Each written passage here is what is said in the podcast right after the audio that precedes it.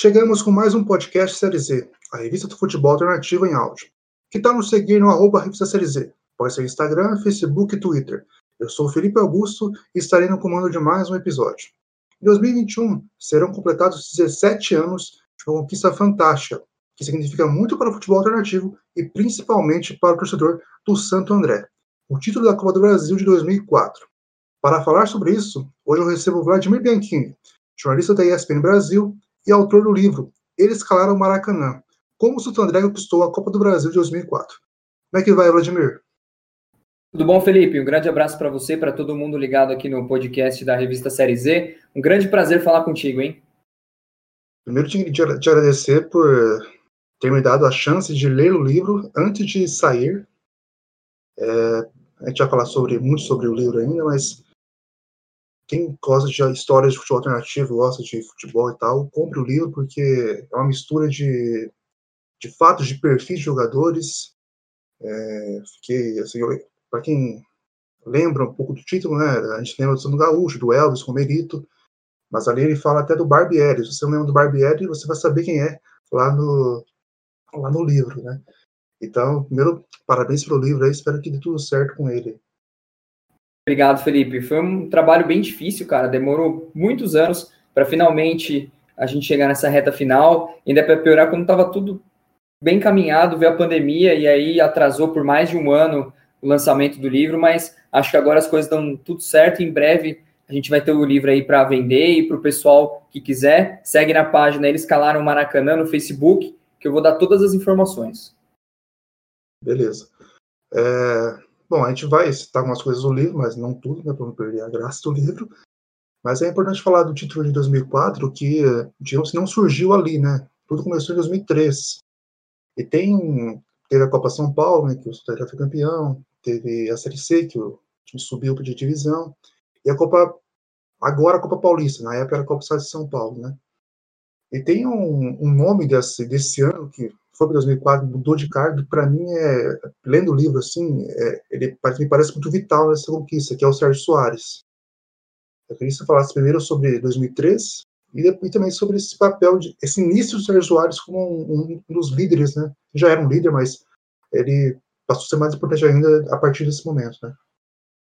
É, cara, quando eu comecei a, a escrever o livro, a primeira coisa que eu pensei assim, quem foi o cara que viveu todo esse processo do começo ao fim? E que viveu de várias formas diferentes. É o Sérgio Soares. Então ele foi o primeiro entrevistado do meu livro. Por quê? Porque o Sérgio Soares, ele começa como jogador, ele é um dos capitães do time em 2003. Ele tá quando o Santo André conquista a Copa Paulista, quando ele sobe para a Série B do Brasileiro, continua em 2004 como jogador até mais ou menos as oitavas de final contra o Guarani, que aí acaba o contrato dele, ele aposenta e vira auxiliar técnico do clube. Ele ficou no princípio meio sem função, só que aí o, o, o, Luiz Carlos Ferreira vai embora, né, sai do Santo André, chega o Péricles Chamusca e ele vira o auxiliar do Péricles Chamusca. Só que nas fases finais, o Péricles Chamusca é suspenso no jogo contra o Palmeiras. E aí, o Sérgio Soares, que nunca tinha sido técnico na vida, que até um, dois meses antes era jogador, comanda o Santo André em três jogos. Ele comanda o Santo André nas duas finais, mas na semifinal, que é realizada lá no estádio Olímpico contra o 15 de Campo Bom. Então, assim, o Sérgio Soares é um personagem fundamental. Ele me ajudou a dar toda a linha do tempo em relação ao livro, por me passar a visão de jogador, a visão de é, auxiliar e a visão também de treinador. E ele é um cara muito importante por vários fatores, pela liderança, pela bola que ele jogava e também por conhecer muito bem o elenco. Quando chega o Pericles Chamusca, ele já passa todas as informações, ó, tipo, ó, fulano é assim, ciclano é assado, o time gosta de jogar assim. Então, toda aquela questão que demoraria às vezes meses para o técnico conhecer o elenco, é, saber como é cada um, o Sérgio já levou tudo mastigado para o Chamusca. E ele era praticamente como se fosse um segundo treinador do Santo André. E eles dois se deram muito bem, casou certinho, tanto é que o Santo André conseguiu ser campeão. Então, o Sérgio Soares é um cara que tem um papel fundamental no Santo André. Ué, eu fico feliz em ter lido o livro e ter captado isso que você passou, né? Porque realmente o Sérgio Soares tem uma importância muito grande, assim, é, a gente teve o Sérgio Soares em 2010, né? Seis anos depois, no Vice Paulista e tal. Mas ali naquele, naquele período, né? É, foi vital mesmo. Essa Copa do Brasil, ela foi, assim, ela foi genial por várias coisas, né? a semifinal, 15 de novembro, contra o Santo André, teve 15 palmas antes. O americano foi bem nessa disputa. Teve vários times assim que surpreenderam nessa competição. Nada melhor que um alternativo ser campeão, no caso Santo André. E a primeira partida, até hoje, na gravação aqui do episódio, antes da gravação, eu fui ver tinha vídeos né, de todos os gols né, do Santo André na competição. O que eu mais queria ver não tem, que é a, a primeira fase, que é o Novo, Novo Horizonte de Goiás. Né? Se quiser, eu te passo onde tem depois. Isso tem no YouTube. Opa, aí sim. É, o tem um documentário, o Net Cidade, que é um canal local de Santo André, que é um canal feito por voluntários, que inclusive eu também cheguei a trabalhar durante um tempo, um ano e meio, mais ou menos, dois anos. Ele fez um documentário chamado Maracanazo de um Santo. Então, procura depois no YouTube Maracanazo de um Santo. E você vai ver todos os gols do primeiro jogo contra o Novo Horizonte, lá em Goiás. E é bacana porque esse canal, o Net Cidade, é um dos poucos, se não o único canal de televisão que acompanhou o Santo André em todos os jogos. Eles iam em todos. Eles conseguiram patrocínio na época e eles foram para os 11 jogos que o Santo André fez naquela Copa do Brasil. É uma coisa muito interessante você falar, e esse jogo contra o Novo Horizonte é curioso porque, imagina, Santo André chegou para jogar contra essa equipe de Goiás e não conhecia absolutamente nada, zero. Não tinha informações, você malemar tinha rede social, os sites eram muito ruins, é uma era pré-YouTube, ou seja, para você conseguir informações dessas equipes era dificílimo, dificílimo. O Santo André foi para lá meio que assim, vamos tentar chegar vivo para o jogo da volta, não vamos atropelar e golear. Aconteceu, o Santo André jogou muito bem, fez 5 a 0 ganhou o jogo com muita facilidade até. Mas assim, eles foram meio sem saber o que esperar. É, a, um dos pontos que eu achei legal dessa história é do, é do Romerito, né? Ele é, ele é goiano, né? E ele uma, tinha uma relação muito, muito forte com o Ferreirão. O Ferreirão, no começo, ele era treinador de Sandra ainda. Ele foi reserva, né? Na terra dele, né? E parece que rendeu também provocações de parte da torcida que estava lá, né? Foi. A história do Romerito é muito engraçada porque o Romerito é um jogador que ele surge muito bem no Atlético Goianiense, aí ele vai para o Corinthians, só que no Corinthians ele acaba não jogando muito.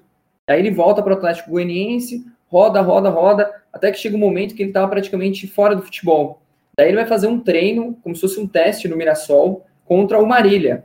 Ele estava sem clube, estava desempregado. O Ferreira viu ele jogar, falou: Cara, esse cara é bom, vou levar ele para o meu time. E a partir daí, meu, a relação dele com o Ferreira é de pai e filho vários clubes que o Ferreira vai, ele leva o Romerito, porque ele tinha uma confiança enorme no Romerito, muito grande. Então, o que, que acontece? Em 2004, o Santo André vai fazer o primeiro clássico na Série A do Paulista contra o São Caetano. Primeira vez que os dois times se enfrentam na elite na história. E o Romerito joga muito mal naquele jogo, ele é expulso. O Santo André empata com o São Caetano em 0x0 e o Ferreira fica muito bravo com ele, muito bravo mesmo, manda ele embora do time, briga com ele tudo mais. Aí o Sérgio do Parado contorna, não, volta o Romerito. O Romerito volta depois de vários dias para o time. Fora, né? A hora quando ele volta, o Ferreira dá um gelo nele gigante. Não bota ele para jogar. Ele fica vários jogos sem jogar. Inclusive, quando ele vai jogar no estado dele, que é Goiás, contra o Novo Horizonte, ele não põe para jogar. Aí a hora que termina o jogo, aí o Ferreira sacaneia com eles, ou eles fazem as pazes, aí o Romerito joga todos os outros jogos como titular e como destaque da equipe. Mas ele, assim, demorou um pouco para voltar porque o Ferreira estava muito bravo com ele. O Romerito é um dos jogadores, assim, desses jogadores alternativos, assim, os meus favoritos, assim. Eu coloco ele perto do Paulo, Paulo Bar, assim, dos, dos nomes, porque o Romerito tem uma trajetória muito legal, Santo André, no esporte, né, ele tem essas, essas histórias interessantes e tal. Passado no Horizontino teve, teve aí o, acho que na cabeça de, na, na, cabeça da, da, crítica em geral seria a última, parte, a última partida do Santander na Copa do Brasil, porque era contra o Atlético Mineiro. Né? A Sem lógica dúvida. seria essa. E tem uma. Tem, assim, eu separei duas frases do livro, e uma vou citar agora, que, é o, que o Gabriel te disse. É, a gente derrubou o primeiro gigante fora de casa e começou a escrever a nossa história. Foi bem por aí mesmo, porque foi 3 a 0 no primeiro jogo depois 2 a 0 quase que foi para os pênaltis, mas só que conseguiu segurar e levou a, part... levou a classificação para a próxima fase. Né? É, então, a questão do Atlético Mineiro é uma história muito curiosa, porque o que acontece? O, o jogo do Atlético Mineiro coincide com quase o final da fase de grupos do Campeonato Paulista. E as equipes, como a gente sabe, de menor investimento, mesmo jogando Série B, naquela época o Santo André estava jogando pela primeira vez, Série B, monta do, praticamente dois times. Um time para o Campeonato Paulista, geralmente muito mais rico, com muito mais dinheiro, porque a verba é maior. E esses jogadores, eles tentam se destacar na equipe para depois irem para uma equipe mais rica no segundo semestre. Então, o que acontece? O Santo André foi enfrentar o Atlético Mineiro no Bruno Daniel no primeiro jogo. Não só a crítica, como os torcedores, muita gente acreditou que o Santo André ia ser eliminado, porque se perdesse por 2 a 0 já era. O Atlético era muito favorito. O Santo André não jogava um campeonato nacional de elite há muitos anos, desde 84. Ou seja, 20 anos sem jogar. Não tinha experiência nenhuma, os jogadores, nada. E quando vai jogar contra o Atlético Mineiro, o Santo André fez uma preparação muito forte, muito forte mesmo. Ferreira treinou muito os caras, eles visaram muito esse jogo contra o Atlético Mineiro e eles se valeram muito da questão fator surpresa, porque o Atlético não sabia o que esperar do Santo André. Fator campo, porque o gramado do Bruno Daniel e a iluminação eram horríveis, horrorosos. Nenhum time de elite estava acostumado a jogar num, num gramado horrível daquele. E o Santo André tirava de letra, porque o Santo André não só jogava no Bruno Daniel, como treinava no Bruno Daniel. Então o Santo André vai e consegue fazer um 3 a 0 inacreditável. Quando o Santo André faz 3 a 0 todo mundo, caramba, como assim? Ninguém acreditava. Nem os jogadores acreditaram direito, torcedores muito menos, e acho que nem a, a crítica acreditou. Só que aí veio o jogo de volta. O Santo André, a partir daquele momento, começou a perder vários jogadores porque aí veio a, a, final da fase de grupos do Campeonato Paulista, os contratos se encerraram, e com esse jogo da Copa do Brasil, que os caras queriam aparecer de tudo quanto é jeito, eles começaram a debandar. Então o Santo André já perdeu vários jogadores e foi para Belo Horizonte enfrentar o Atlético Mineiro com vários desfalques, né? Com jogadores que já tinham ido embora. E o Atlético Mineiro já tinha conseguido uma remontada na fase anterior, tinha perdido para um time baiano, que agora me fugiu o nome, nem era Itabaiana, e em casa atropelou. Então, os caras acharam que poderia acontecer a mesma coisa. O Santo André, de uma certa forma, é, se segurou o máximo que deu. Fez um jogo achando, a princípio, que poderia até ganhar. O Ferreira armou o time para tentar ganhar de novo. Só que aí eles viram que o negócio era muito diferente. Daí o Santo André começou a, a tomar pressão e contou com umas defesas boas do Júnior. O time se fechou e falou: não vamos mais expor. E aí o Santo André, de uma certa forma, passou um sufoco grande mas conseguiu passar pelo Atlético Mineiro. E aquilo foi algo que é, deu muita, muita moral para os jogadores que ficaram, né? Porque eles começaram a falar: caramba, a gente conseguiu passar por uma equipe muito grande. Mas mesmo assim, é, isso foi um complicador também. Porque ao mesmo tempo que os jogadores ganharam moral, quase todo mundo que tinha uma proposta boa foi embora. A diretoria não conseguiu segurar quase ninguém. É, entre o jogo do Atlético Mineiro e do Guarani, o Santo André perdeu sete ou oito titulares. É muita essa coisa. É uma, é, essa é uma característica que está bem presente no livro, que o Estrela foi, foi perdendo jogadores, foi tendo que arrumar a engrenagem enquanto estava rodando, né? E tem uma, essa, essa, citou o Júnior, né? Para quem tem uma lembrança daquele que o André, olha, a final era o Júlio César goleiro. Sim. E tem a impressão que o Júlio César jogou toda a competição, mas não foi assim, né? O Júnior foi titular boa parte, depois que ele acabou na reta que ele acabou voltando, né? O Júlio César só jogou três jogos no final, né? Do, do, da Copa do Brasil. Os outros jogos todos foi o Júnior. A história é muito curiosa, porque assim, o Júlio César era o goleiro titular do Santo André em 2003, né? E o que acontece? Na fase final da Série C, ele quebra a perna. Ele sofre um carrinho por trás no jogo, quebra a perna e fica sete meses parado. E nesse tempo que ele fica parado, ele não consegue voltar de jeito nenhum. Muita dor, não consegue entrar em forma, a ponto de que ele chegou a falar assim: vou desistir. Ele começou a comprar livros para estudar, para prestar concurso público. E praticamente ia abandonar o futebol, porque ele não conseguia entrar em forma, não conseguia parar de sentir dor, não conseguia mais jogar.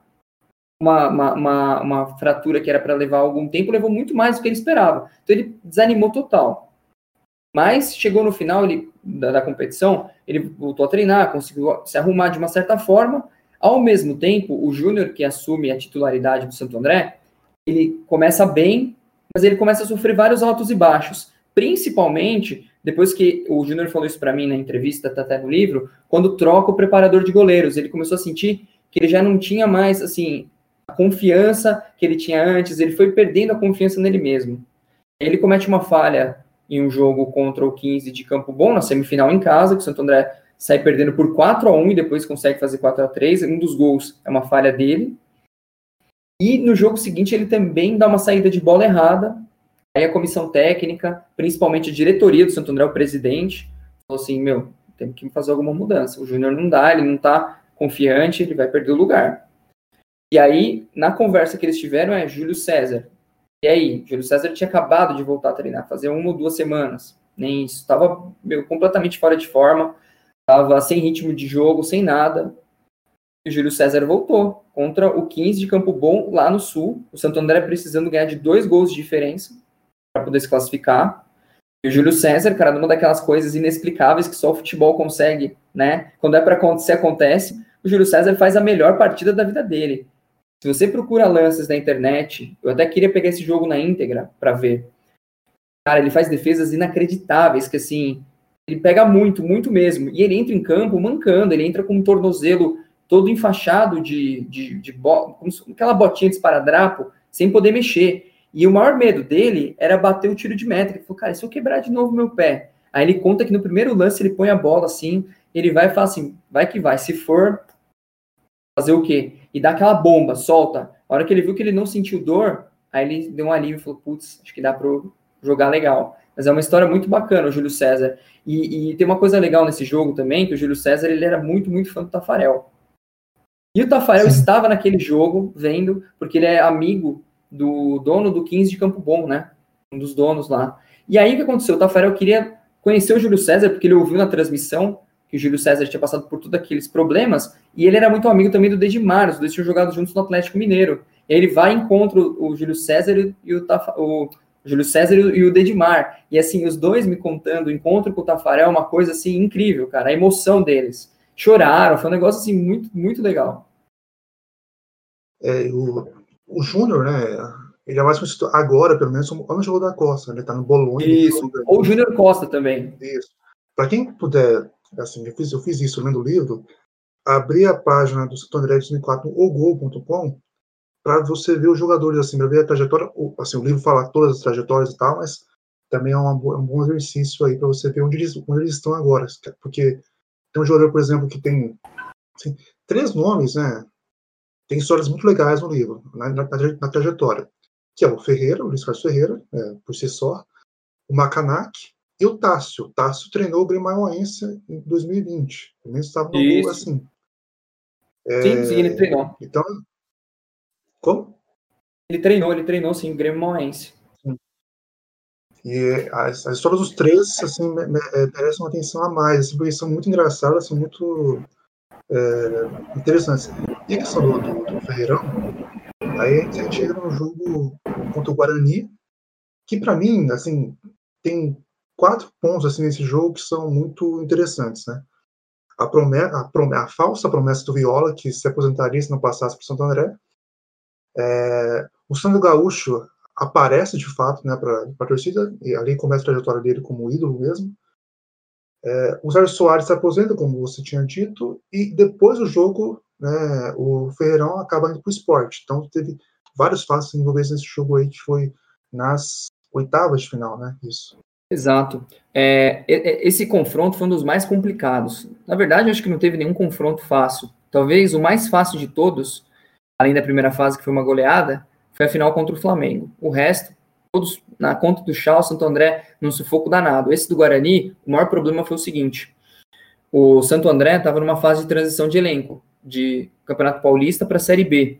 E, e foi exatamente nesse período que o Santo André jogou contra o Guarani. Então, foi exatamente nessa época que trocou o elenco todo. Foi muita gente empolgador. O Santo André foi para o primeiro jogo no Brinco de Ouro da Princesa com cinco ou seis reservas só. Não tinha elenco porque não podia inscrever jogador, só ia poder inscrever jogador depois. Então o Santo André estava assim, completamente esfacelado. E um time sem entrosamento, porque assim, eles nunca tinham jogado juntos.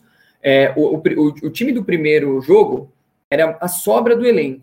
Então, assim, os caras pelo menos se conheciam. Agora, o segundo foi ainda pior, porque foi o elenco já que chegou. Então, você já tem Sandro Gaúcho, você já tem o Osmar, eu acho que o Dirceu também já estreia contra o Guarani todos jogadores novos, então você não tem aquela, aquele, aquela formação, você tem alguns jogadores que se conheciam, a gente tinha jogado juntos, e outros novos chegando. Então foi uma loucura isso. E no meio de tudo isso, o Ferreira, por estar se destacando, fez um campeonato paulista bem razoável, e uma Copa do Brasil boa, já tinha eliminado o Atlético Mineiro e estava para eliminar o Guarani, recebe uma oferta, assim, tentadora do esporte.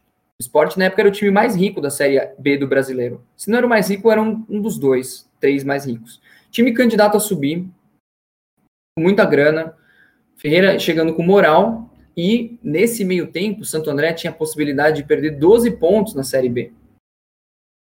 Então, assim, estava tudo contra. O Ferreira, quando ele decide sair do Santo André, ele toma uma decisão na carreira dele. Por quê? O Santo André perde 12 pontos na justiça, ou seja, vai para a lanterna devendo ponto. O Santo André passa pelo Guarani, vai enfrentar o Palmeiras, que era muito favorito, muito mesmo. Era o time mais favorito que o Santo André enfrentou até então. Então o cenário era tudo contra. E o Ferreira, se conseguisse um acesso no esporte, conseguisse subir o time de divisão, ele ia dar um novo patamar na carreira dele. Então parecia uma decisão muito acertada para ele. Né? Teve uma coisa, né, que ele cita, né, que ele queria deixar de ser o conhecido do interior paulista, né? Ele queria ser, expandir realmente a, o nome dele. Exato, exato. Ele era muito forte aqui no interior de São Paulo, nas zonas de é, acesso e descenso, só que ele nunca conseguiu chegar numa elite de verdade. Ele dirigiu pouco, pouquíssimos clubes em Série A do brasileiro. E aquela era a grande chance dele, porque ele estava no auge, estava na melhor fase dele. Tinha conquistado muita coisa o Santo André, estava muito bem naquela época, só que ele acaba indo e não dá certo a saída dele. E aí o Santo André vai e contrata o Chamusca. E o lance do Viola é muito curioso, porque você pega as matérias da época, tem a provocação do Viola. Fala assim: ah, se, eu, se o Santo André perder, quer dizer, se eu perder pro Santo André, eu tô fora. Eu vou, eu vou me aposentar. E aí, cara, isso chegou para a torcida, para os jogadores, e foi muito usado para motivar a galera, e a torcida queria matar, entre aspas, entre aspas, Queria, meu, pegava no pé do Viola o tempo inteiro, xingava o Viola, tudo mais. E no final das contas, o Guarani acabou não passando de fase. O Viola perdeu um pênalti no primeiro jogo. Ele faz um gol, mas perde um pênalti. Ou seja, muito da não classificação do Guarani também se põe na conta do Viola, porque o Júnior pega o, o pênalti do Viola, né? E aí o Santo André consegue eliminar o Guarani, aquela felicidade, aquele alívio. De repente, no mesmo dia, no mesmo dia que eliminou o Guarani, o Ferreira vai embora do Santo André. E aí, imagina, está com um trabalho em andamento, seu time perdeu 12 pontos na justiça, você tem uma próxima fase contra o Palmeiras de Copa do Brasil, ao mesmo tempo você não pode largar a Série B porque você vai cair de novo, e aí, pô, imagina, um time que acabou de subir vai cair de novo. Então foi uma loucura. Aí o Santo André em dois dias consegue contratar o Chamusca, é curioso porque o, a diretoria do Santo André liga para o diretor do Vitória na época, o Paulo Carneiro, pede uma indicação, Paulo Carneiro indica o Chamusca. O Chamusca era conhecido pelo Brasiliense e, e, foi muita coincidência porque ele chega no Brasiliense nas quartas de final da Copa do Brasil e leva o time até a final. Então ele já chega com aquele discurso tipo, gente, eu sei o caminho das pedras. Aqui eu tô vendo no Santo André a mesma coisa que eu vi no Brasiliense. Os caras começaram a acreditar. Só que aí o elenco já estava fechado. Quem monta todo o elenco do Santo André para a Copa do Brasil foi o Ferreirão. O Ferreirão tem esse mérito, além de ter passado o Santo André até as quartas, de ter trazido todos os jogadores. O Chamusca, quando chega, os jogadores que jogam a Copa do Brasil, nenhum foi indicação dele. O, aí, eu queria que você citasse a questão do Gaúcho, né? Porque eu vi ali que ele tinha uma passagem. Ele, tinha, ele teve uma passagem para o André antes, né? Mas é, ele, ele já era veterano na época. Muito ele já era veterano na época. Né? Ele não era um, um era, era, era conhecido, mas é, já era veterano e teve essa chance junto com o Osmar, né? como é que se explodiu, digamos, aí o, o Sandro Gaúcho nessa época? O Sandro Gaúcho é uma, curiosa, é uma história muito curiosa, porque o Sandro Gaúcho ele é de uma família de atacantes, três ou quatro jogadores, a maioria deles formado no Internacional. O Sandro Gaúcho também é formado na base do Inter, mas ele não consegue jogar muito lá, né, no profissional, então ele começa a rodar. Então ele passa pelo Mojimirim, ele é um dos atacantes reservas do Carrossel Caipira, que tinha Leto, Rivaldo, Valber, Ademilson, né, do técnico Vadão, aquele time que marcou história no interior de São Paulo. E ele tinha passado pelo esporte, ele tinha passado pelo São Caetano. Em 2001, ele tinha passado no Santo André e sido fundamental no acesso do Santo André para a Série A do Paulista, Série A1. Ele sofre o pênalti, que o Adãozinho faz o gol de pênalti aos 44, 45 do segundo tempo, no Bruno Daniel contra o Ituano. Eu estava nesse jogo, inclusive. E o Santo André sobe. Aí ele roda, cara, por mais times até 2004. Só que, cara, era para ele ter aposentado um ano antes, ele estava com 36 anos naquele ano. Em 2003, ele pensou assim, vou aposentar. Só que chega uma oferta para ele jogar num time, acho que é o Novo Hamburgo, se eu não me engano, era do lado da casa dele. Ele morava em Porto Alegre, família, região metropolitana. Sandro, você não quer jogar o, o gauchão? Ele pensou, falou, ah, tá bom, não vou precisar sair de casa mesmo, vou, né? Mas ele ia aposentar. E ele vai, joga o gauchão e faz bastante gol. Nisso, o diretor, que é o Sérgio do Prado, quando o Santo André perde os atacantes, centroavantes, falou, vamos trazer o Sandro, a gente conhece ele. O Ferreira, a princípio, era contra. O Ferreira confirmou isso para mim. O Sérgio contou e o Ferreira confirmou. Não, o Sandro Gaúcho tá velho, não, porque traz o Sandro, não, pô, ele sabe fazer gol tal. Beleza, traz o Sandro Gaúcho. Traz o Sandro Gaúcho, cara, e é incrível. O que ele faz, meu, nessa Copa do Brasil é um negócio de louco. O Sandro Gaúcho chega e, e ele só chega, para quem não sabe, na segunda partida das oitavas de final.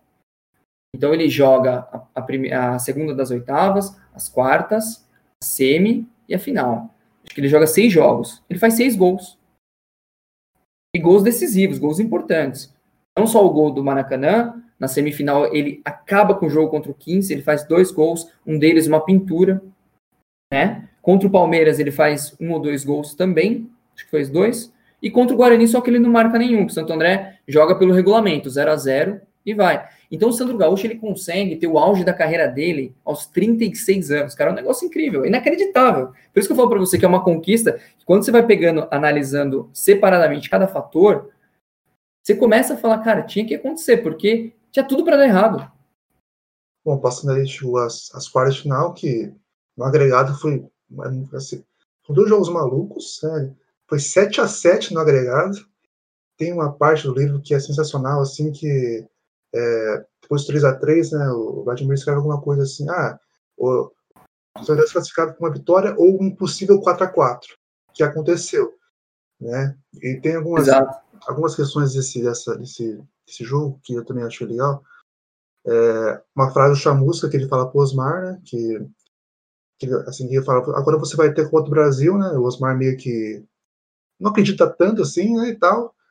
E tem também, acho que isso foi mais legal também, que é uma coincidência de datas, né, relacionada a esse jogo, a, a um dos jogos, né, ainda mais o Jerry Pisserni, tem ser do Palmeiras também, que foi finalista da Copa São Paulo, que o São Paulo enfrentou.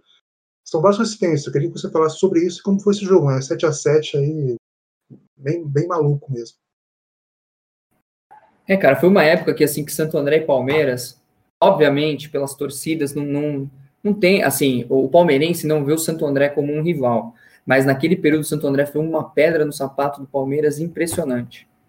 Impressionante. O Santo André, para começar, contra o Palmeiras, tem um, um, um Campeonato Paulista Sub-20 em 2002. O Santo André é eliminado de uma forma bem, bem, sabe, que se fala, hum, sabe aquele erro de arbitragem em favor do, do time grande? Um pênalti hum. muito mandrake para o Palmeiras, o Santo André foi eliminado. E aquele grupo de jogadores se enfrenta no ano seguinte na final da Copa São Paulo. Praticamente os mesmos jogadores, né, do Palmeiras e do Santo André. E dessa vez o Santo André perdendo por 2 a 0, Pacaembu lotado. Palmeiras ia ser campeão da Copinha pela primeira vez de forma inédita. Faltavam, sei lá, 15 minutos para terminar o jogo, não sei. O Santo André precisava um milagre. O Santo André empatou. E depois na prorrogação o Santo André foi muito melhor, mas não conseguiu fazer o gol. E nos pênaltis, o Santo André é campeão, Nunes imita o porco, dá todo aquele rolo. Para quem lembra dessa final, é um prato cheio. E no ano seguinte, o Santo André vai enfrentar o Palmeiras de novo nas quartas de final da, da Copa do Brasil. O Santo André tinha seis ou sete jogadores daquela final da Copinha que estavam em campo, ou como reserva ou como titular. E o Palmeiras tinha vários, vários jogadores. Diego Souza, eu acho que o Edmilson já tinha ido embora, mas o Alceu estava lá, o Wagner Love. Eu não olhei todos, mas tem vários. Então, tava um ânimo assim muito acirrado já entre os jogadores, entende? Tipo, principalmente da molecada. Dos mais velhos nem tanto, mas da molecada tava, tava muito acirrado o negócio. Já tava uma rivalidade grande e o Santo André tava com o Palmeiras ah, meio entalado na garganta, queria ganhar de qualquer jeito. Mas o Palmeiras era favorito, não, não dava nem para discutir isso, era muito mais time. O que, que acontece? O Santo André leva o primeiro jogo em casa, e aí aquele mesmo problema de sempre para o time grande. A iluminação péssima, o gramado horrível. O Marcos toma dois gols assim que não é o Marcos que costuma tomar. Um, o, o, ele também não estava preparado para isso, porque o Santo André era um time que chutava de qualquer distância. Tipo como era o Ademar na época do São Caetano. Eu não tinha medo. O Santo André abria, clareava bomba. O Osmar tinha essa capacidade de acertar chutes incríveis de qualquer lugar. E aí, nisso, o Santo André é, tá perdendo de, de 1 a 0, é, tá, é, tava, tava 1 a 0 Palmeiras, o Santo André empata com o Osmar um golaço, um chute que o Marcos não viu a cor da bola, volta para o segundo tempo, o Santo André vira, 3 a 2 tal, jogando melhor, no final vai lá o Palmeiras empata. E aí as coincidências que a gente está falando, Jair Pisserni foi o técnico do Santo André é, em várias ocasiões. Primeiro, quando o Santo André fez a primeira grande campanha dele, nos anos 80, 83, no Paulistão, e também na Série A do Brasileiro de 84. O Santo André conseguiu essa vaga através do Paulistão, por meio do Paulistão. E depois o Jair Pisserni passa outras vezes pelo Santo André, e ele é o técnico quando o Santo André cai na Série A2 em 94, justamente para o Palmeiras da Parmalat. Palmeiras vai lá no Bruno Daniel, ganha de 1, 1 a 0, eu acho. 1 a 0. E aí o Santo André cai. E aí, a coincidência de datas é que fazia exatamente 10, 10 anos, né? Não, 10 não. 10 anos. É 10 anos, isso, exatamente 10 anos. O Santo André joga contra o Palmeiras pela Copa do Brasil exatamente 10 anos depois de ter caído na Série 2 do Paulista, no mesmo Bruno Daniel, para o mesmo Palmeiras. E o Palmeiras sai com 3 a 3 pô, um resultado maravilhoso, porque 1 0 a 0 é seu, 1 a 1 é seu, 2 a 2 é seu. E qualquer vitória simples é sua. Para ir para os pênaltis, tem que um 3 a 3 e para passar um 4 a 4 que, assim, totalmente impossível. Ninguém falaria, você vai falar que o time vai é, empatar em 4 a 4 Não, não Era mais fácil fazer vencer do que fazer 4 a 4 Totalmente, totalmente. Aí vai para o Bruno Daniel, cara, e várias coisas, para o Palestra Itália, e várias coisas acontecem nesse caminho, isso que é, é interessante, né? Santo André tem a, a volta do Tássio. E aí eu acho que é um fator fundamental. O Tássio, ele era muito talentoso, muito talentoso, mas extremamente indisciplinado. Vira e mexe ele aprontava, era suspenso, era afastado. Cara, só naquele ano ele já tinha sido afastado duas vezes do Santo André. Ele chegou a estar num ponto que ele nem era mais jogador profissional. Ele, ele mesmo conta que ele bebia todo dia, ia pra noite todo dia, tava gordo, não tava nem aí. Só que aí o que acontece? Ele viu o Macanak chegar com a grana da Copa do Brasil, quando passou de fase, porque o Santo André foi esperto nisso. Ele dava a cota de Copa do Brasil, dividia para os atletas. Óbvio que não é a cota de, de hoje, mas era uma forma de incentivar os caras. Como o Santo André pagava salário muito baixo, o Santo André não era um time que dava, sabe, luvas, essas coisas. Então, Sim. qual a forma deles incentivarem os jogadores? Vamos, vamos dividir essa cota da Copa do Brasil por fase, eles passando, a gente dá grana para eles. E isso, meu, motivou muitos caras. Quando o Tássio vê que o Macanak tá com aquele checão de 3 mil na mão, imagina isso há 20 anos atrás, quase 20 anos atrás. Nossa, meu olho dele brilhou. Falou, cara, eu preciso estar nesse bolo. Aí ele volta a treinar, entra em forma, pede para ser reintegrado, diz que estava perdido na noite mesmo, não sei o quê, e ele é aceito no time de novo. Ele é aceito. Só que ele, a princípio, ele não joga muito. Só que ele conta com um fator bom, que é o Sérgio Soares. O Sérgio Soares nisso já tinha aposentado, ele era auxiliar técnico e ele confiava muito e conhecia muito o Tássio, gostava muito do futebol do Tássio. Então ele começou a levar o Tássio para os jogos também. Aí nisso, Santo André vai para o Palestra Itália, um jogo muito complicado. O Palmeiras sai fazendo 4 a 2 faltando com 37 ou 38 do segundo tempo. O Tássio vai entrar no jogo. Aí o repórter pergunta para ele: Ei, Tássio, o que, que, você vai fazer? Não sei, vamos ver. Tipo, o que eu vou falar? Eu vou classificar o time? Não vou, né, cara? Tá louco? Nós estamos perdendo de 4 a 2 na casa do adversário, precisando fazer dois gols em 15, 15 minutos, nem isso, menos, 10 minutos. Então, tipo, foi. O Santo André, o que acontece nesse jogo? Uh, o Santo André, ele tinha uma bola aérea, aérea muito forte, bola parada, cruzamento. O Palmeiras era muito deficiente nisso. Muito deficiente. E o Santo André, pelo contrário, era muito bom. O Santo André faz é, os dois primeiros gols em bola parada. Quando faz o terceiro em bola parada, o Marcos, a defesa, todo mundo já perde a confiança. Perde a confiança total. Porque, cara, tomou três gols de, de escanteio ou falta, os caras não sabiam mais o que fazer. O que acontece? Santo André jogou até o último minuto para cavar uma falta ou um escanteio, para tentar botar a bola no, na área e seja o que Deus quiser. Então o Santo André começou a jogar por uma bola a partir do, do final do jogo ali, dos cinco minutos finais. E no último lance, quase, do jogo, o Dedimar marcava uma falta. Se você assiste, não foi falta. Não foi. Assim, ele, ele espera o toque, ele cava até que chega o Munhoz, atropela ele, ele se joga, ele faz um baile e cai. Vai o time inteiro para a área, incluindo o Tássio. E é curioso porque o Tássio não fazia gol de cabeça, o Tássio não sabe cabecear. Uhum. Só que o Macanak está muito cansado e fala para ele: Tássio, vai no meu lugar, eu fico aqui na sobra para pegar o rebote. O Tássio vai lá, a bola vem na área e ele acerta a bola de nuca. Ele não vê a bola. Ele só, a única coisa que ele vê é o Marcos vindo que nem louco para dar um soco. O que acontece? Por que, eu expliquei essa questão dos dois, três gols anteriores? Pela falta de confiança, o Marcos começou a querer que, a sair em todas as bolas para tentar cortar. Só que ele sai muito Sim. mal. Ele saiu totalmente errado, a bola bate na nuca do, do, do, do Tássio e a bola entra. Aí o Santo André classifica. Mas o que é mais curioso disso tudo? Primeiro, vários jogadores não sabiam que o 4 a 4 eliminavam. Alguns achavam que era pênalti. O Dedimar disse que estava tão concentrado que ele achou que ele reclamou do, do, dos acréscimos que o juiz deu, o salve, o Spínola. Porque ele pensou assim: caramba, a gente tinha mais cinco minutos, a gente podia tentar ganhar o jogo. Ele não se tocou que o 4 a 4 era dele. E, e o Salvio diz que vários jogadores do Palmeiras também na hora não perceberam. E foi quando o banco de reserva do Palmeiras começou a xingar, tipo, vai para frente. E aí que os caras se ligaram que o negócio tava feio mesmo, né? E aí tem vários fatores bacanas. Primeiro, além do Tasso ter voltado pouquíssimo tempo, o Tasso era torcedor do Palmeiras. Ele tinha um amigo dele, que era companheiro de arquibancada dele desde criança, que falava para ele assim, pô, Tasso, eu não sei porquê, mas eu tenho a sensação que um dia você vai eliminar nosso Palmeiras. Ele falou, que nada, não tem como. E esse amigo do Tássio, uns dois ou três anos antes, morreu assassinado. Então, quando ele faz o gol, ele não consegue mais jogar, ele começa a chorar e só lembrava do amigo dele, que tinha, entre aspas, previsto que um dia ele eliminaria o time do coração dele. É, esse jogo do Palmeiras, né, foi, uma, foi a terceira eliminação do Palmeiras traumática, né? Teve foi. Lado, dois. Seguida, né? o 7 a 2 o Vitória. Perdeu Vitória, ok, né? Mas 7 a 2 o Vitória aí que pegou, né? E, o, e esse 4 a 4 no André que o Marcos saiu é, vaiado, né? Foi umas poucas vezes que o Marcos saiu vaiado pela própria torcida do Palmeiras.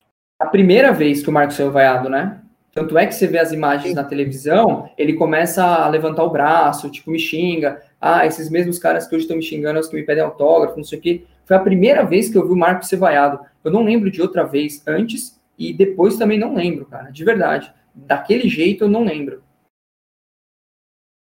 Depois das quartas veio a, a semifinal, que é o jogo, para mim, mais emblemático da história da Copa do Brasil, para quem gosta de futebol alternativo.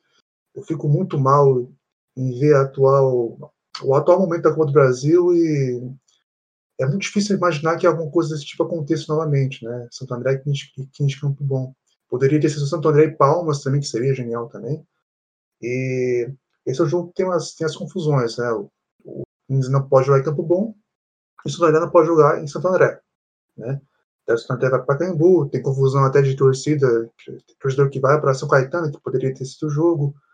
É, aí, tem, aí tem outro personagem que a gente citou aqui, que é o Macanak, que faz um gol é, importantíssimo. O Santo André come, perde o primeiro jogo, 4 a 3 em São Paulo, depois tem que virar por lá para 3 a 1 né? É, 2 a 1 seria 15 de novembro, né? Que a, Liga avalia o gol fora de casa. É, então, a questão assim, todos os jogadores para mim foram unânimes, quase todos, em falar. O adversário mais difícil que o Santo André teve na Copa do Brasil foi o 15 de Campo Bom. Era o melhor time da competição para eles. Teve uma coisa que você falou no livro, né, que foi a primeira vez que o Santo André foi para um jogo com um favorito, né? É, todos não eram favoritos, né? Contra o Guarani era um confronto estadual. Ou como favorito, ou pelo menos dividir. É, ou, ou, como favorito, ou pelo menos dividindo o favoritismo. Sim. Uma obrigação de passar. Porque a questão é o seguinte: eu acho que isso pesou muito. Até então, o Santo André era franco atirador. Do tipo, se perder, perdeu. Pô, perdeu pro Palmeiras, perdeu pro Guarani, que era da Série A, perdeu pro Atlético Mineiro, que é da Série A. Agora, você imagina na cabeça dos caras você chegar ali, você tá na boca do túnel, cara. E aí o seu adversário, em tese, é do teu tamanho. Isso pesa na questão de, de responsabilidade. Porque se o Santo André cai para o 15, eu tenho certeza que a torcida do 15 deve pensar a mesma coisa. Tipo, caramba, como que a gente conseguiu perder para o Santo André, entendeu? Porque é um time do, da, na época parecido, né, em termos de estrutura, de dinheiro e tal. Santo André na minha opinião, mais tradicional que o 15, mas o 15 vinha de é, campanhas excelentes no gauchão, né? Conseguiu final e tudo mais. Então, assim, aquilo pesou muito. E aí, vários fatores complicaram o Santo André. Não foi só um. Tem gente que acha que ah, foi porque o Santo André no primeiro jogo entrou com salto alto. Eu não acho que tenha entrado com salto alto. O Santo André entrou com quatro desfalques naquele jogo. Né? Jogadores importantíssimos que não puderam jogar, né? Contra o 15. Teve a questão que o Santo André estava viajando para a Série B do brasileiro, o 15 não jogava brasileiro nessa época. Sim. O Santo André jogava duas, três vezes por semana não podia poupar jogador porque estava na zona de rebaixamento do campeonato, né? Brasileiro da Série B. Então o Santo André saía de Belém do Pará num dia para ir para um Pacaembu a 5 graus na, três dias depois. E aí, meu, é, é o cansaço, é o estresse, é tudo isso, somado esse lance de você ser, ter responsabilidade, tudo isso pesou. Santo André entrou em pânico contra o 15. E o 15 tinha um negócio que era um toque de bola em meio campo muito técnico, muito refinado. Era o Perdigão, que depois jogou no Inter, jogou no Corinthians, era o maestro do meio de campo. Tinha saído do Santo André no ano anterior, tinha sido mandado embora. Isso, isso.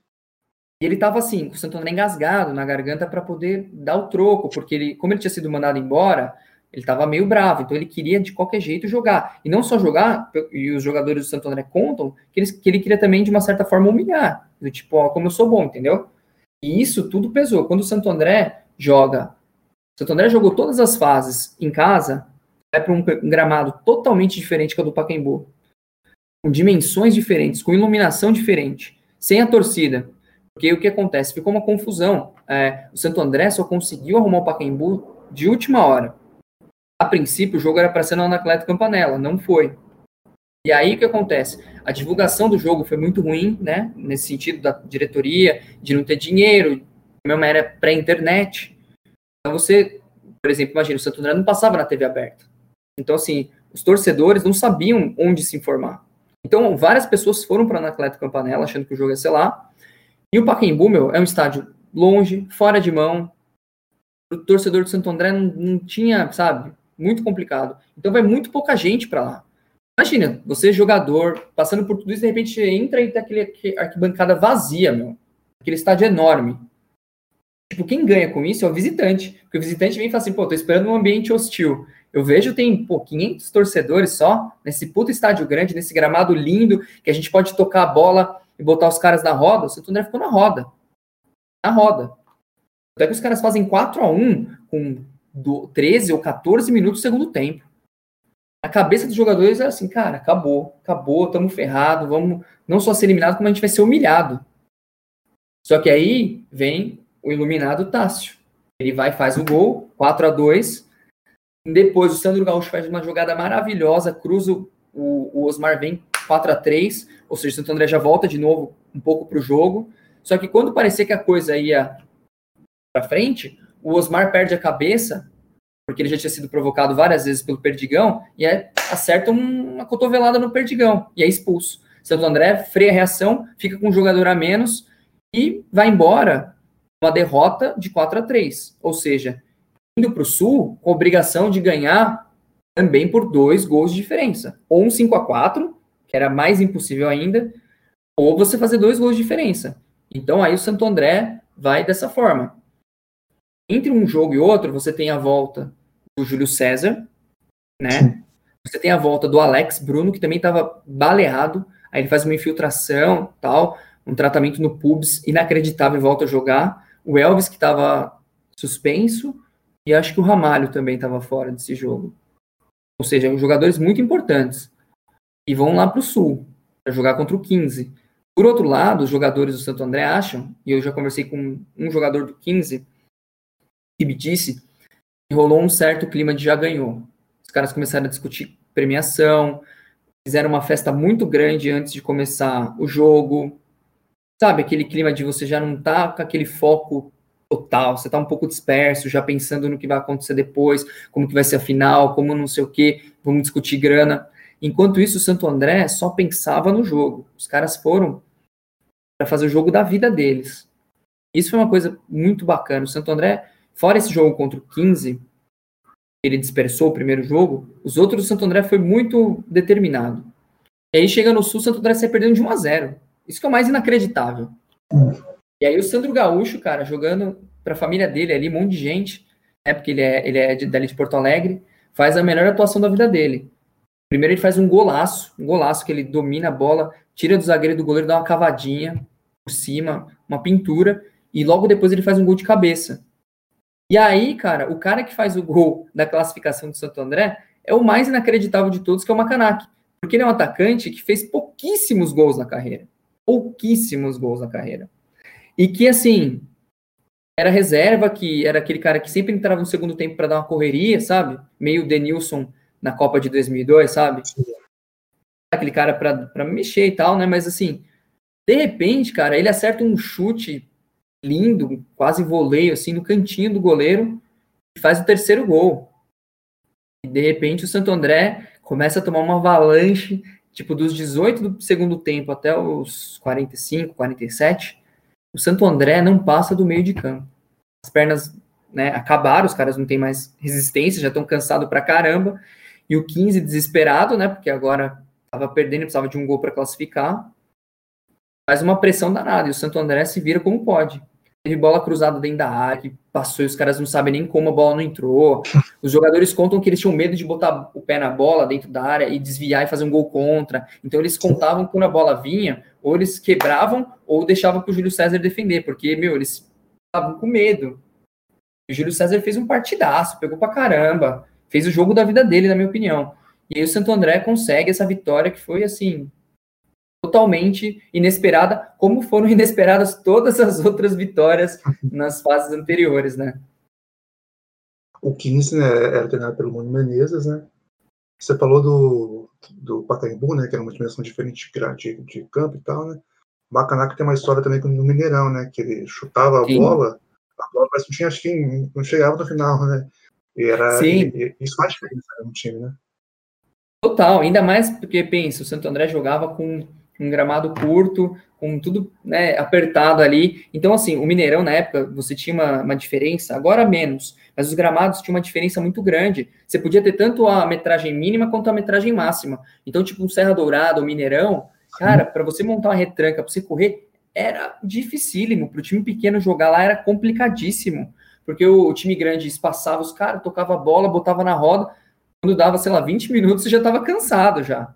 E ainda tinha gramado que os caras botavam ainda um pouco maior para piorar, porque aí o cara corria, aí que ele se desgastava mesmo. E o Macanac é engraçado nesse jogo contra o Atlético, porque ele entra correndo, fazendo tudo. Cara, dá um intervalo, ele não tá mais aguentando. Ele tá morrendo de cansaço. Aí chega o Ferreira lá, fala assim: Macanac, que isso, mas você, você tá parecendo. É, como é que é? Ele fala assim: Luiz Alberto ou Macanac, para você que era o zagueiro do, do, do Atlético. Tava fazendo assim, ó, não, não, nenê, você tá dormindo, Macanak. Aí ele tira o Macanak do jogo, o pessoal cai na risada. Porque o Macanak, tipo, ele foi para fazer uma função de correr, cara, não aguentou, não aguentou. Já no, no, no, no caso do, do, Olímpico, o Macanak era um cara que não estava acostumado a jogar o jogo inteiro, ele era sempre o cara dos 15, 20 minutos finais. E aí ele jogou o jogo quase todo, né? Então, ele estava sem perna já quando ele fez o gol, e depois, assim, tipo, ele voltou para tentar segurar até o final, né? O time inteiro recuou, não teve jeito. Então foi uma coisa assim muito curiosa. O 15 para todos os, quase todos os caras que eu conversei, foi o adversário mais difícil da Copa do Brasil. E tinham nomes como o Bebeto, que depois jogou no Santo André, um atacante muito bom. Acho que ele passou pelo, pelo Corinthians, se eu não estou enganado. O Dauri, para quem não lembra, né? Também jogou Botafogo, jogou acho que no Grêmio também, né? No Inter goleiro, acho que era o Marcelo Pitol, se eu não me engano. Acho era um time sim. muito bom, cara. Era um time muito bom mesmo. Tinham vários jogadores. O lateral do Patrício, sim. né, que jogou no Grêmio na Batalha dos Aflitos. E o técnico era o Mano Menezes, que foi o grande trabalho da vida do Mano Menezes, que projetou a carreira dele para times grandes depois. Foi esse 15 de Campo Bom. A partir daí que o Mano Menezes começou a ser reconhecido no cenário nacional. De lá, algum tempo depois, ele vai para o Grêmio do Grêmio ele Exato. consegue o acesso e, enfim, fez essa carreira que todo mundo conhece do Mano. Então, assim, foi um negócio que essa Copa do Brasil, ela também é, ajudou a projetar esses nomes, né? Agora chegando na, na final, agora vamos, vamos dividir é, na primeira partida e na segunda partida. Uma coisa que, assim, pra, talvez por ser jornalista, que me chamou a atenção, assim, entre o jogo do 15 de novembro, com a classificação para a final, e a, e a, primeira partida, que foi na Palestra Itália, não foi no Pacaembu daí, é, o Santo André teve que fazer, montar uma assessoria de imprensa, porque mudou, digamos, de patamar momentâneo, né? Tinha muita entrevista, então tinha que reunir num lugar só para ter esse controle. E, no jogo, o, o, o Santo André meio que enfrentou um, um, um ambiente meio de jogar fora, porque teve, um, teve, uma, teve uma questão que muitos flamenguistas né, foram à partida, muitos flamenguistas parece receberam o Santo André e também teve esse clima hostil, esse clima de, de fora de casa, né? Então, como é que foi essa primeira partida? Eu, assim, eu achei muito legal essa, essa questão da estreia de imprensa, porque realmente é uma mudança, é uma mudança momentânea que requer uma, uma adaptação da equipe, né? Então, cara, é uma coisa muito diferente, porque assim, o Santo André até então, ele sempre foi um time não muito uh, acostumado a esse tipo de padrão, porque não tinha uma imprensa que cobriu o Santo André, né, grande. O, quem cobriu Santo André era, basicamente, no dia a dia, o Diário do Grande ABC, era um jornal muito grande, muito forte, ainda é hoje, na época era mais ainda. Você tinha uma rádio ABC que ia e voltava, sabe? Tipo, a rádio ABC nunca foi, uma, é, durante os últimos vai, 20, 30 anos, ela tinha equipes de esporte, de repente não tinha mais. Cobriu Santo André, depois não cobria mais. Aí você tinha o Net Cidade, que só cobria, vai, duas, nos jogos, não ia no dia a dia, não cobria o dia a dia todo. E a TV Mais também, que era a mesma coisa, não cobria o dia a dia, né? Cobria os jogos, os eventos e tal. Então, assim, nas finais muda tudo, porque aí toda a imprensa de São Paulo e do Brasil, consequentemente, começa a cobrir o Santo André, porque vai fazer o jogo da final e vai enfrentar o Flamengo, que é o time com a maior torcida do país, com o maior apelo, com tudo. Então o que acontece? Isso mudou muito. E para os jogadores foi uma coisa assim, um choque. Tanto é que a diretoria, todo mundo começou a tomar cuidado exatamente para isso, para evitar oba-oba, para evitar pressão, para evitar uma série de coisas. Porque imagina, você está acostumado a treinar você não tem uma câmera na beira do gramado, você não tem nada, você tipo sai, conversa com dois jornalistas, acabou.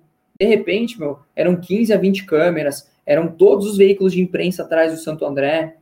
Então isso mudou muito, cara, muito. E eu lembro que o pessoal me contou que para essa parte da, da final, primeiro jogo, eles blindaram muito os jogadores, evitaram fazer os caras, sabe, ficar no oba-oba, aparecer muito, dar muita entrevista, exatamente para tentar não desfocar da final, né? Para não se perder, porque às vezes você tem, é, você se perde do jogo, por quê?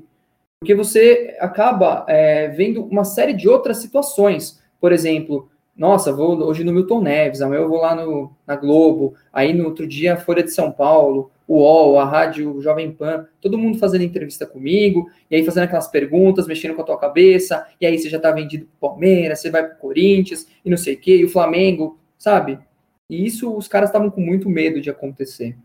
Aí eles contratam uma assessoria que já meio que prestava serviço, mas assim, acabou sendo uma assessoria de fato para blindar os jogadores e tentar organizar de uma certa forma essa parte da imprensa, que antes não existia. Tanto é que assim, você ia cobrir o Santo André, e, até hoje assim, cara, você vai lá, meu, é a coisa mais simples do mundo. Você conversa com quem você quer, é muito tranquilo, é outro nível, cara, é outro esquema. É um, é um time assim que não tem sala de imprensa, você entende? Não existe uma coletiva. Pós-jogo até tem uma coletiva, né? Mas assim, daquele jeito. Cara senta numa mesa, bota todos os microfones, as câmeras e fazem. Não é uma coisa assim, entendeu? E quem você quiser conversar na saída do jogo, você conversa, não tem problema nenhum. O assessor geralmente ele ajuda até nessa parte. E isso foi um cenário que mudou totalmente.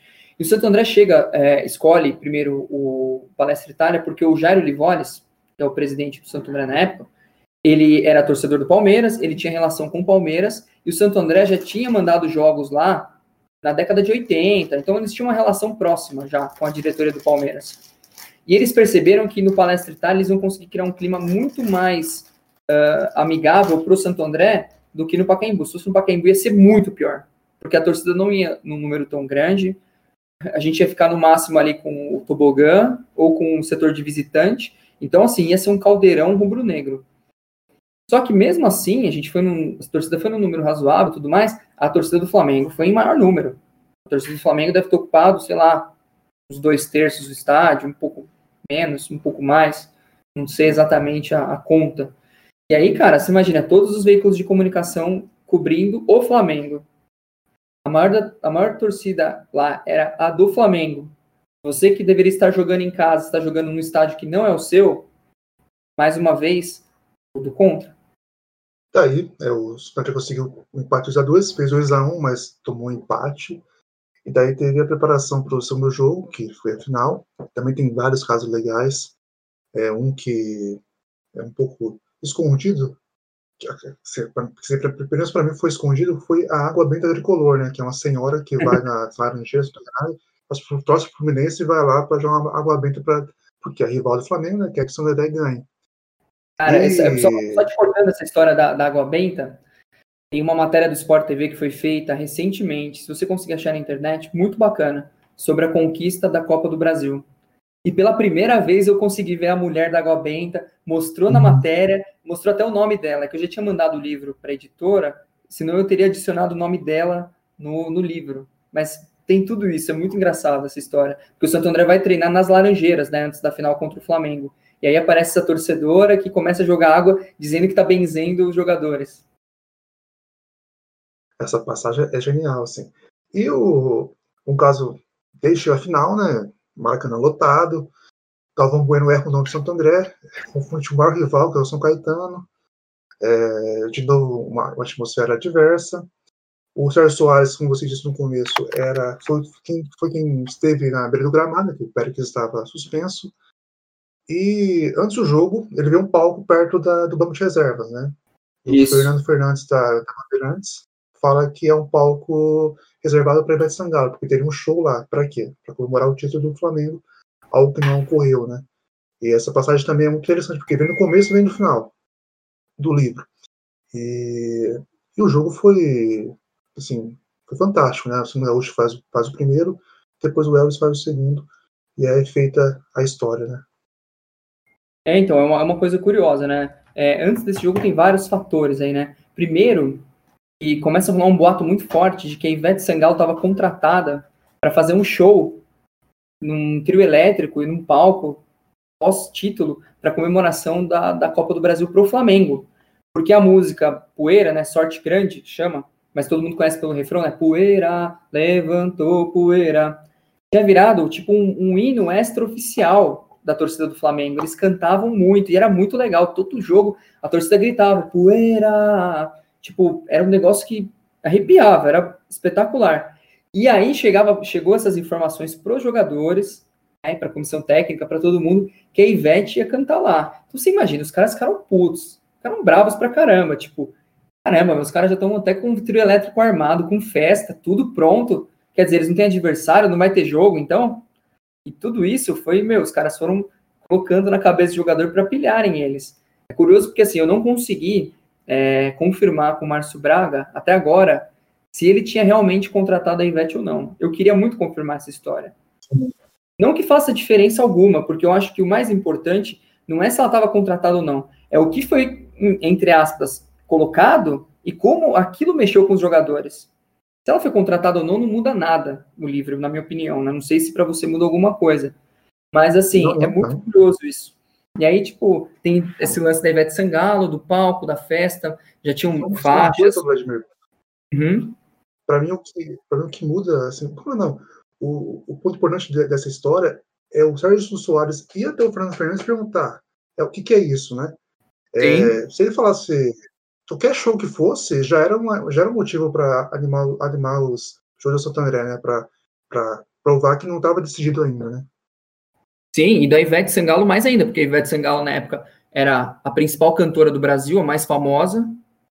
Essa música estava estourada há muito tempo, era um hino oficial do Flamengo. E você imagina, para você contratar uma Ivete Sangalo para fazer um show, é caríssimo, caríssimo. Então, assim, os caras tinham que estar tá investindo uma baita grana ali. Não sei se era patrocinador, se era um benemérito, se era o próprio diretor, né? Mas, assim, Quer dizer, pra, você tinha que ter toda uma estrutura armada para isso, para fazer esse show da Ivete Sangalo, né? Que foi essa informação que chegou para os caras. Tanto é que, assim, eles chegaram uma, uma, hora no hotel e falaram assim: não, esse, esse andar vocês não podem sair, porque esse andar está reservado para a equipe da Ivete.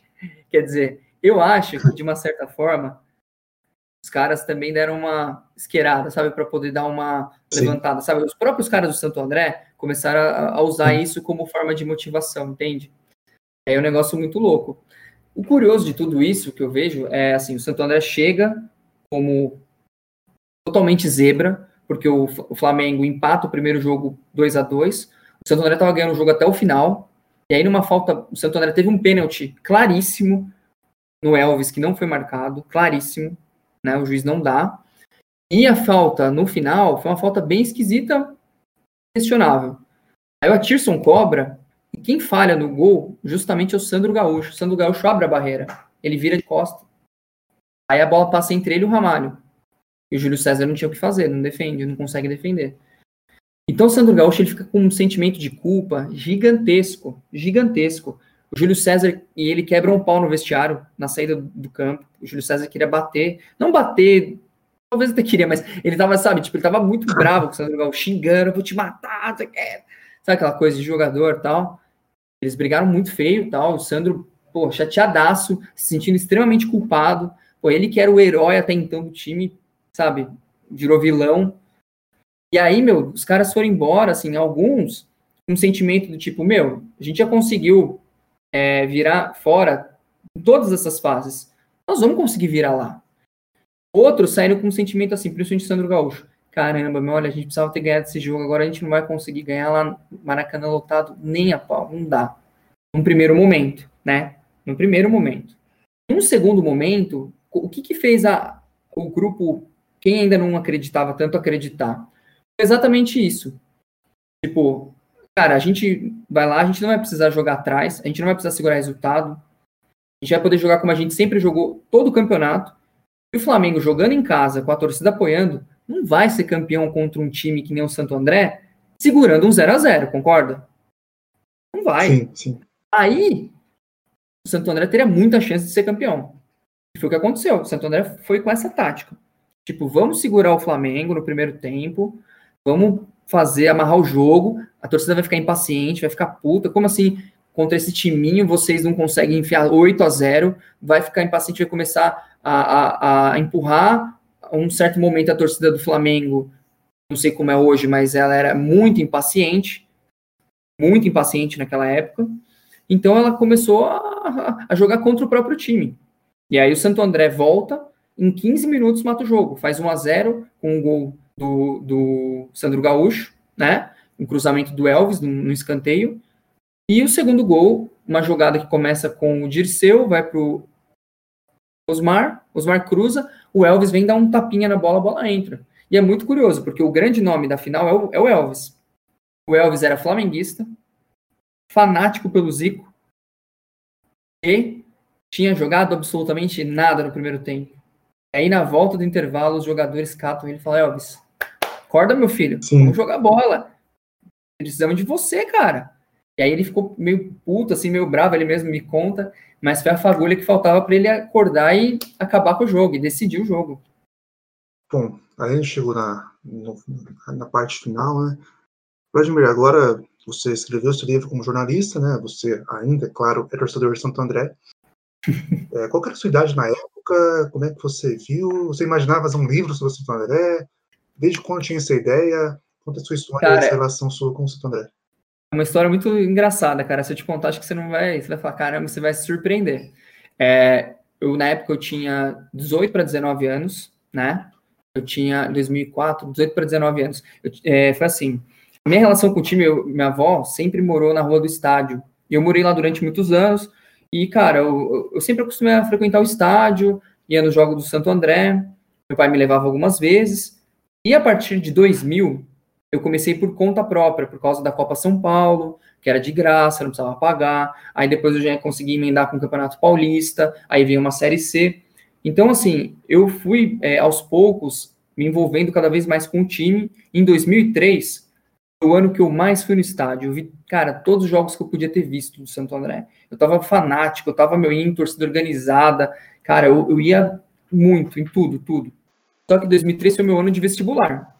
Então eu passei na faculdade no final de 2003, inclusive não fui na final da Copa Paulista, porque eu estava prestando o Nesp, né, naquele dia, eu não vi o jogo. E aí o que aconteceu? Eu fui é, para Bauru em fevereiro para março de 2004. fui para estudar, fazer rádio e TV a princípio, né? Sou formado em rádio e TV, depois fiz jornalismo. Cara, eu absolutamente não acompanhei a Copa do Brasil, cara. Nada, nada. Sabe o que é nada? Porque eu morava em Bauru. Eu não tinha internet, eu não tinha TV a cabo, rádio lá não pegava de São Paulo. Então, assim, eu só consegui ver daquela Copa do Brasil inteira, só vi jogo Palmeiras e Santo André 3 a 3 porque a Globo de Bauru passou. Os outros jogos eu vi por bolinha na tela ou pelo dia seguinte, ou eu ligava para alguém, para alguém me contar como é que foi o jogo, quanto foi. E aí, cara, o que, que aconteceu? A faculdade entrou em greve, eu voltei para Santo André e consegui o primeiro jogo da final. Eu fui Santo André e, Flamengo no Palestra Itália mas não fui para o Maracanã. É o maior arrependimento que eu tenho da minha vida para sempre. Não deu para eu ir, não consegui. Queria muito ter ido. Deveria ter forçado a barra, ter feito, sei lá. Tinha que ter dado um jeito, cara. É dinheiro, é pai, sei lá, foge de casa, dá um jeito, dá um jeito. Tinha que ter feito isso. Né? Na época eu não fui, cara. E assim, para mim foi muito, muito. Eu fiquei muito frustrado de não ter ido. Eu, aí eu assisti o segundo jogo da televisão. Eu dormi, mano, 5 da manhã, nem dormi direito. E, assim, continuei tendo uma relação forte com Santo André, tudo tal. Mas, assim, minha vida inteira eu trabalhei com rádio, né, Felipe? Então, assim, eu nunca imaginei que eu fosse escrever alguma coisa, quanto mais um livro. Eu lembro que a primeira sementinha do livro surgiu quando eu comecei a frequentar o Memofute, que é o grupo de literatura e memória de futebol. E lá, meu, é, o pessoal lê muitos livros de futebol e muitos deles escrevem livros. E quando eles descobriram que eu era torcedor do Santo André, pô, por que você não faz livro do Santo André? O. Ah, por um lado fala, cara, legal, mas por outro pensar, meu, não, tenho capacidade para escrever, eu não sei escrever. Não sei. Sabe, e aí, cara, o tempo foi passando tal. Então, é aí que tá, a vida da gente vai mudando. Eu comecei a fazer jornalismo em 2010, me formei dois, no final de 2011, mas assim, continuei trabalhando em rádio. Até que em 2015, a rádio da ESPN acabou, eu comecei a trabalhar em site escrevendo. Sim. É aí que minha vida mudou, e aí que eu aos poucos eu fui me convencendo de que eu poderia fazer esse livro. Mas aí foi difícil porque, assim, é, eu comecei a fazer muitas entrevistas dos jogadores do Santo André para pôr no site da ESPN. Comecei a achar legal, ficavam bacanas. Eu falei, cara, isso aí poderia ser um capítulo de um livro. Tanto é que os primeiros capítulos escritos desse livro são matérias minhas que eu tenho para a ESPN que eu depois reelaborei. Eu usei a entrevista, eu usei tudo, mas assim, eu reescrevi tudo, entendeu? Eu só usei as aspas era das primeiras entrevistas, que foi o Tássio e o Alex, Bruno, né? Daí, cara, eu comecei a escrever o livro. Uh, eu tinha um, dois amigos meus que estavam me ajudando muito. Eles são pesquisadores do Santo André, são malucos igual eu, assim, fanático pelo time, né? Mas são mais ainda do que eu. E eles estavam me ajudando muito, cara. Em 2017, um deles, que era o Marcelo Belotti, morreu, cara, de um ataque cardíaco fulminante, assim. E eu desanimei muito, cara, muito mesmo. Ele tinha, acho que, visto alguns capítulos tal. Então, assim, eu fiquei um bom tempo sem mexer no livro. Depois, cara, passando um tempo, eu comecei a pensar, falei, pô, seria uma puta homenagem para ele, né, se eu fizesse o livro e terminasse. Ele ia ficar muito feliz que eu terminasse o livro. Ele tava super empolgado. Aí, cara, eu comecei a retomar o projeto. E nisso, eu comecei a, a, a ir atrás de todos os jogadores, então eu entrevistei quase todo mundo, fiz mais de 30 entrevistas, né, para esse livro. Acho que entrevistei alguns funcionários, entrevistei alguns adversários, usei coisas, por exemplo, que eu tinha entrevistado o Marcos e o Diego Souza para a ESPN e perguntei de Santo André e usei no livro. Aproveitei também. E aí, cara, a coisa foi tomando forma. Até que no ano passado eu dei um belo adianto, né? Peguei umas duas ou três férias minhas e fui escrevendo e deixei tudo mais ou menos pronto Aí veio a pandemia, né, cara? E aí tudo acabou e os planos foram totalmente adiados. O livro era para ter saído em tese no ano passado, em março, abril. Sim. Aí veio tudo isso. E eu fiquei mais triste ainda depois, porque o ano passado morreu Ferreira, né, cara? Sim. E era, ele era o cara que eu queria que lesse o livro. Você falasse para mim, Vladimir, se tem uma pessoa que você gostaria que lesse o livro, era ele. Porque eu acho que o livro fazia é, justiça à importância dele no Santo André e naquela conquista. Exato. Eu até ia te perguntar, né, como é que. Porque, assim, eu posso estar enganado, você pode até confirmar, mas pode ter sido a última entrevista dele em vida, né? Para um. Pelo menos. Assim, Talvez. é, e você teve essa chance, né? Você falou que foram três horas de entrevista, né? Então deve ter. Mais. E, assim, e é impressionante no livro o tanto de detalhes, detalhes falados mesmo assim, que, que tem lá. Né? E isso é impressionante mesmo. Para quem não conhece o Vladimir, o Vladimir é, é, ele é responsável no site ESPN de vários perfis de jogadores. Então você vai ver muitos perfis de jogadores, assim, de todos os jogadores, ali no livro. Então vale a pena também por isso, né? Vladimir, o papo foi muito legal. Tem muita história, mas a gente não vai falar para também não estragar o, a, a, leitura do pessoal, para o pessoal comprar, para o pessoal adquirir, porque vale a pena. Vale a pena não só para aquele torcedor do, do Ramalhão, mas também para quem gosta de futebol. De novo, agradeço muito pela participação. Agradeço muito pela recepção quando eu fui aí na ESPN para o Palmeiras que te conheci pessoalmente. Foi uma visita bem legal. Era para ter te conhecido quatro anos antes, né, no meu TCC, mas acabou que eu preferi ficar ali com os professores mesmo, né, na, minha, na minha banca de TCC. Valeu demais pela história, valeu demais pela, por ter mandado para mim antes, antes de sair. É, e recomendo muito para quem quer, quiser comprar, porque vale a pena, que é uma história muito legal. E, assim, porque o futebol alternativo é um prato cheio. Valeu demais, Vladimir. Felipe, eu que agradeço, cara, pelo espaço. Parabéns pelo seu trabalho aí na revista Série Z. Conta comigo para a gente escrever sobre o Santo André na Série D esse ano, né? Tomara que o Santo André Exatamente. consiga o acesso. Parabéns pelo seu trabalho aí com os times alternativos, com as divisões inferiores. A gente sabe como é difícil conseguir informação, como é difícil é, ativar o público, porque é uma coisa que, assim, infelizmente no Brasil, é, só os grandes clubes têm mídia, só os grandes clubes têm espaço e todo uma, um universo muito legal, muito interessante, com histórias maravilhosas, é praticamente ignorado, né? Pela mídia, pelos torcedores. As pessoas no Brasil, elas gostam mais do clube do que do esporte, né? Não ligam muito para o esporte em si. Elas gostam do clube e gostam de ganhar, né? Então, assim, Exato. a gente que, que, que fala, que trata, que lida com é, esse futebol que eu digo para mim que é o verdadeiro, porque são as pessoas verdadeiras mesmo. Você não vê ali alto salário, você não vê estrelas, você vê seres humanos como nós, assim, normais, que tem como profissão jogar futebol. Simples assim. É um cara que você vai encontrar no mercado, é o cara que você vai encontrar na, no bar, é o cara que você vai encontrar, sabe, tipo, estacionando o carro, não é aquele cara que você vai ver com segurança, com assessor, com não sei quem, sabe, tipo, é outra, é outra, é outro nível, assim, né? Então, eu acho que isso é muito bacana, o trabalho que você faz. Agradeço pelo espaço para falar do meu livro. Desculpa se eu falei demais, eu falo mesmo, não tem jeito. Mandar um grande abraço aí para a professora Luzia, né, e a Machita, que possibilitou esse encontro entre a gente, né, que foi responsável por me apresentar a você. E siga em frente o seu trabalho, continue aí levando a bandeira do futebol alternativo, que a gente precisa divulgar cada vez mais isso, viu, cara? Parabéns pelo trampo e quem quiser comprar o livro, entra na página do Facebook. Eles calaram o Maracanã, o livro, né, do Santo André. Em breve a gente vai ter aí a campanha de pré-venda. Também a gente vai fazer financiamento coletivo. Quem quiser não só comprar o livro, mas também é, colaborar com algum valor a mais, fica à vontade. A gente também vai tentar fazer alguma questão aí de brindes. E eu espero que o livro tenha ficado bacana. Quem goste do Santo André, quem gosta de história, quem gosta de futebol, curta bastante. Bom, é isso. Agradeço mais ao Vladimir. Vladimir é, revelou aqui. Sim, Vladimir Bianchini estará na Liga Série D 2021. É, logo, logo o foi classificado, é, se classificou para a Série D, eu já falei, já cheguei no Vladimir. Vladimir, você quer participar do Liga Série D falando Santo André? Ele aceitou prontamente. Então, é uma parceria que a gente tem aí de anos, e agora tem esse novo capítulo aqui com esse podcast especial sobre conquista do Santo André em 2004. Então é isso, pessoal. Valeu. Até uma próxima. Tchau, tchau.